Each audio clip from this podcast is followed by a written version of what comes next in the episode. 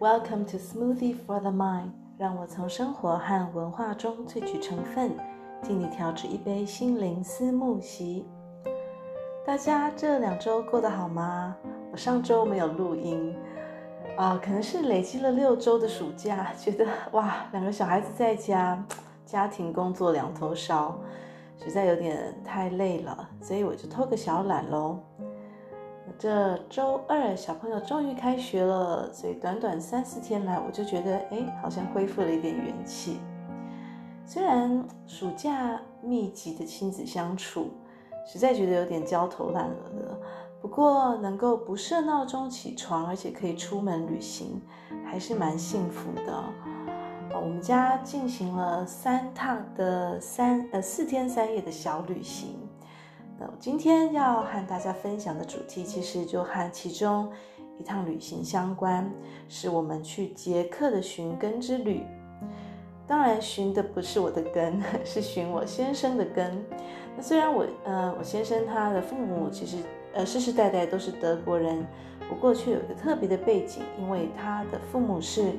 苏台德地区的德国人。这也就是我今天要和大家分享的这一部分的德国历史，或者说应该也可以说是一部分捷克的历史。苏台德区，那苏台德区也有人翻成苏德台区，但是不管怎么翻，当然都跟台湾完全没有相关，就字面上还还蛮有趣，因为它其实是音音译过来的。那我我先生呢，他们家两边就是他的爸爸和妈妈，其实是到了二次世界大战之后，才从捷克的这个苏台德区迁移回来德国的。那我们这一趟旅游呢，呃，去捷克的寻根之旅，因为我公婆都过世了嘛，所以也就。是我们这一家，但是也有一个呃，我们的几乎像是家人一样，就是我先生的教母，一位老太太，她已经八十四岁了，和我们一起同行。她其实也是苏台德区的德国人，大概在小时候就跟我先生的呃我的公公认识了。那所以算是他们都是人生经历过了同样的命运，所以我们这一趟捷克的寻根之旅呢，就是基本上就是陪着先生还有。这位老教母一起回到了他的这个捷克苏台德区，去看看当时呃他的成长的背景，然后一部分也了解一下我公公婆婆他们的童年的故乡。好，这是其实说起来有一点点的呃呃绕口哦。呃，究竟苏台德区在哪里呢？我想很多朋友可能都没有听过，因为。我之前是完全没有听过的。那说真的，也是这一趟旅游的时候才有多一些的资讯。那为什么会有这样子的名字？是怎么样的历史呢？苏台德区的德文是 Sudetenland，苏台德就是 Sudetenland。呃，那苏台德其实指的是捷克这一带的苏台德的山区。那这这这一带呢，其实从十三世纪以来，就居住着许许多多的德国人，呃，其实应该说是日耳曼人。那这些日耳曼人，他们虽然都住在捷克，也就是说现在的捷克的这一区，但是他们却一直保有着德国的传统的文化，呃，也都说的是德文，世世代代都这样子传承下来了。大家应该。都有听过波西米亚哈，波西米亚其实我们现在前常常在呃一些文宣上面看到波西米亚，波西米亚风，波西米亚的歌曲啊音乐，呃，它感觉上面是一种风格，很多人可能会想到波西米亚风，就会想到嗯，服装上面有一些流苏啊，有一点点那种嬉皮风味，有点皮革，呃，就是有一点这种游牧民族的浪漫风格。的这个服饰啊，那其实呃，我们所说的波西米亚当然是那个时候的波西米亚王国，它就是位于现在的呃现在的这个捷克这一带啊，呃东欧这一带。那我们现在把时光倒转一下好了，之前我在。Podcast 的前几集，也许可能五六集，那个时候有谈到了格林兄弟他们对于日耳曼文化的贡献，其实不止仅于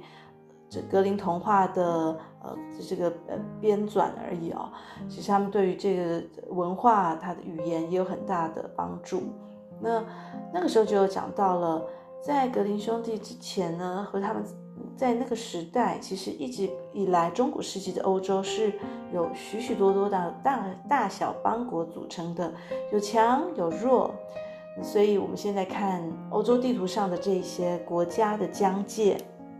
其实都是近代才统一形成的。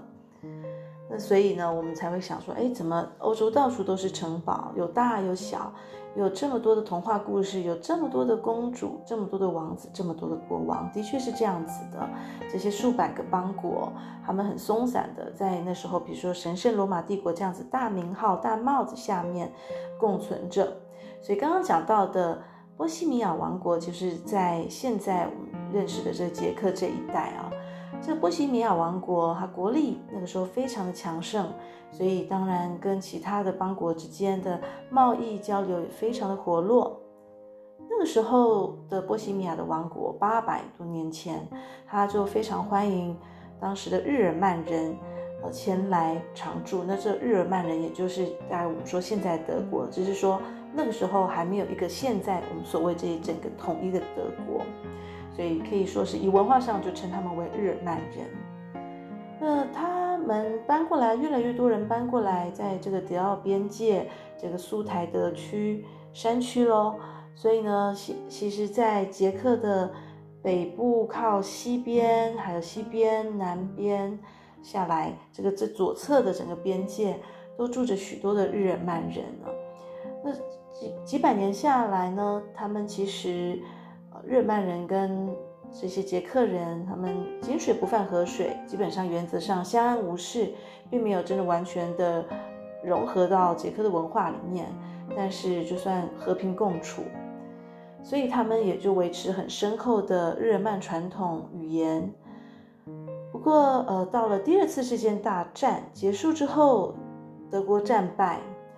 德国自己其实就濒临了四分五裂的情势了。捷克和其他许多东欧国家，当然那个时候就掌握在苏联的手上了。这时候，这些苏台德区的德国人，他们就被捷克政府赶回了德国。呃，这让我有点想到，呃，那个时候战败说前，呃，今年。有许多书在讲到，就是在台湾生长的日本人，他们后来也必须因为战败，日本战败，他们必须要在非常短时间，呃，回到他们的祖国日本去。他们对于台湾这个土地，对于他们童年的思念，但是却从来没有真的停止过。呃，这些苏台德区的德国人，其实就是有一点类似相同类似的这个命运啊。呃，虽然。一般人会说：“哎，你本来就德国人嘛，你文化传统又保持的这么好，那回去德国人回到德国，听起来理所当然，是名正言顺，没有什么问题。”呃，不过当时他们必须要放下所有的家产，真的是孑然一身的离开。虽然我公婆他们不再是没有办法和我们一起，呃，一起到捷克这趟寻根之旅哦。可是呢，这一次我呃在旅行当中也听老教母讲了非常多的故事。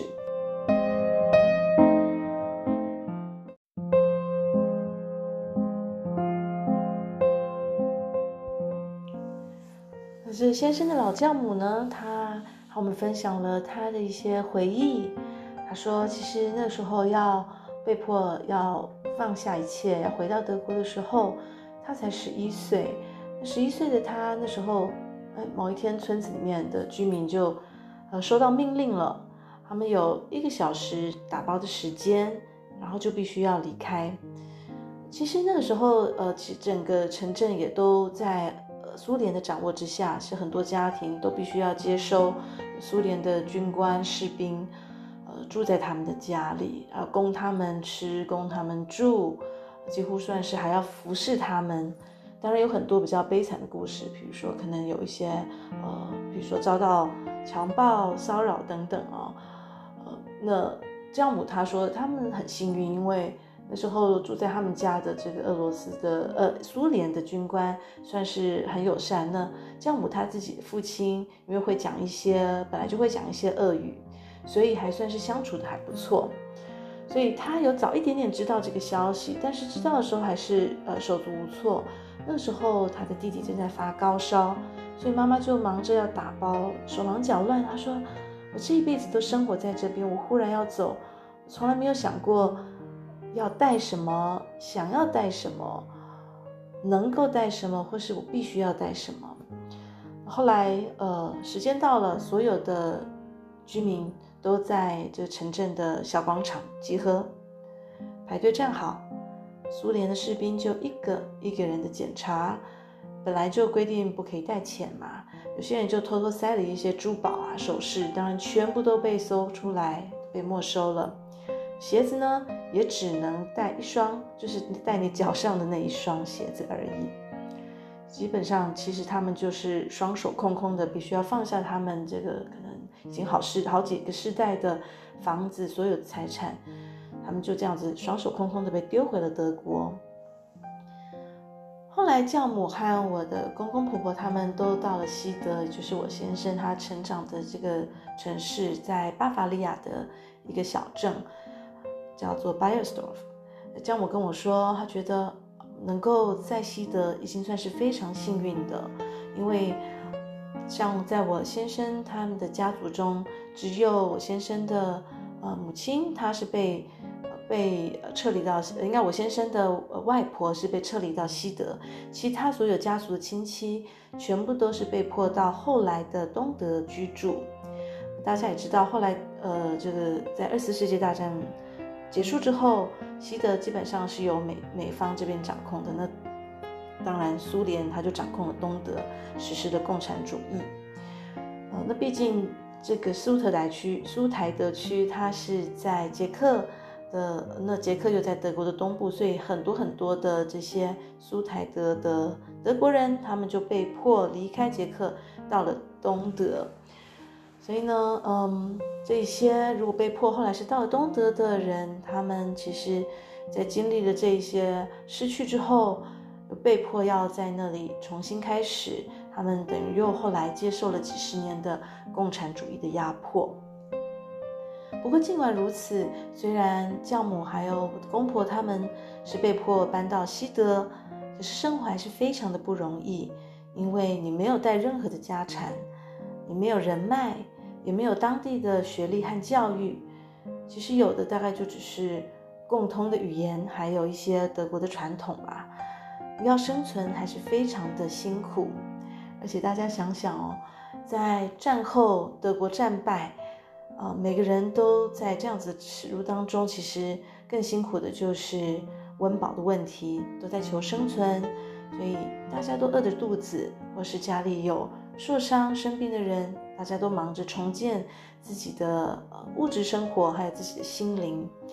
所以本来当然这个文化可能在小城镇里面就对呃外国人不是特别的友善。现在战败了之后，许多人就想到：天哪，怎么还有一批陌生人？这个所谓什么苏台德区的德国人来跟我们抢饭吃？所以其实他们被迫离开了捷克这些苏台德区。德国人他们回到了他们所谓的家乡，但是又不是他们的家乡，所以其实活得很辛苦，受到许多当地德国人的敌意和刻意的排挤。教母跟我说，他那时候开始在德国，在这个巴伐利亚的这个小镇开始上学了，接受教育等等。他有一个弟弟，小他几岁，但是呢，弟弟就常常被欺负，因为弟弟的德文口音，嗯。真的不一样，毕竟他们还是住在呃捷克嘛，所以他们有自己的讲德文的时候自己的口音，所以弟弟常常被欺负。身为长姐的他，就有一天受不了了，他就勇敢站出来，甚至还跟呃同学打了一架。那个时候女生打架是很呃很破坏形象，或者说根本是没有办法想象的一些事情。但是呢，从此之后。他的弟弟就没有因为这样子的身份，啊、呃，被严重的调侃过，被严重的欺负过了。这一趟旅程我们后来到了公公和教母成长的小镇，教母就非常的感慨，他说：“嗯，以前真的不是这样子的。我记得我好想念那时候的家。他指给我们看那栋房子，维护得很好，哦，非呃暗红色的屋顶，非常雪白，看起来像刚漆过的墙。啊，他说：哦，那里是我的幼稚园。”旁边站的这个以前是一家面包店，现在已经是废弃的一间建筑了。他说：“我记得那一家老板，面包店老板，他现赚钱赚得很多，生意很好，哦，胖嘟嘟的，所以看得出他就陷入了他的这个童年回忆当中。我们后来在教母的帮助之下，呃，终于找到了公公他小时候他们家的位置。”现在看起来其实是一个蛮杂乱拼凑出来的住所，就是有再多一些加盖的空间呐、啊，用的建材可能也不是这么好。小庭院里面种了一些菜，嗯，很凌乱，真的蛮凌乱的。可是说真的，这也是一种生命力。教母他就很感慨地说：“哇，那段时间真的好辛苦，可是这就是人生吧。”后来嫁给了同样是苏台德区德国人托尼，呃，托托尼他和教母一起两个人就白手起家，他们房子自己盖，墙要自己砌，呃，地板自己铺，什么事情都必须自己来，这样才可以省一点钱。